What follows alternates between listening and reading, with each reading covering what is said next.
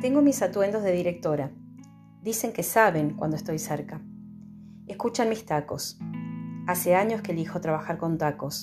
Les adolescentes tienen su altura, me sobrepasan fácilmente, pero yo bien sé que los tacos no alcanzan. Vestuario, tercera piel.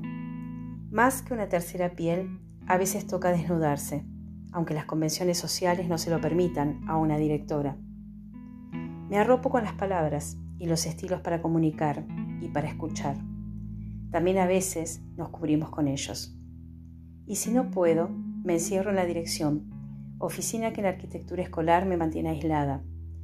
Es una oficina protegida por otros que están para la atención de la que me eximen y pueden habilitar o interrumpir llegar a mí. La directora está ocupada o espere, le aviso y lo atiende.